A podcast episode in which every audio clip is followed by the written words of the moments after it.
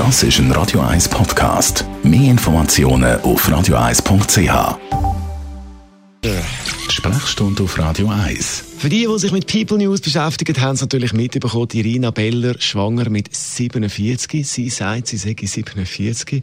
Und sie ist ja da nicht allein. Es gibt verschiedene Beispiele von Frauen, die mit weit über 40 noch schwanger werden, sogar über 50. Es geht zum Teil noch weiter darauf. Was ist da medizinisch möglich? Wie lange kann eine Frau schwanger werden? Und wie sieht die Zukunft aus von der Medizin in diesem Bereich? Über das wenn wir reden mit dem Radio 1 Arzt Merlin Guggenheim. Zuerst mal, was ist da möglich? Wie lange kann eine Frau aktuell noch schwanger werden? Grundsätzlich ist es so, dass ab 35 etwa die Hälfte der Frauen anfängt Das ist ein Radio 1 Podcast. Mehr Informationen auf radio1.ch.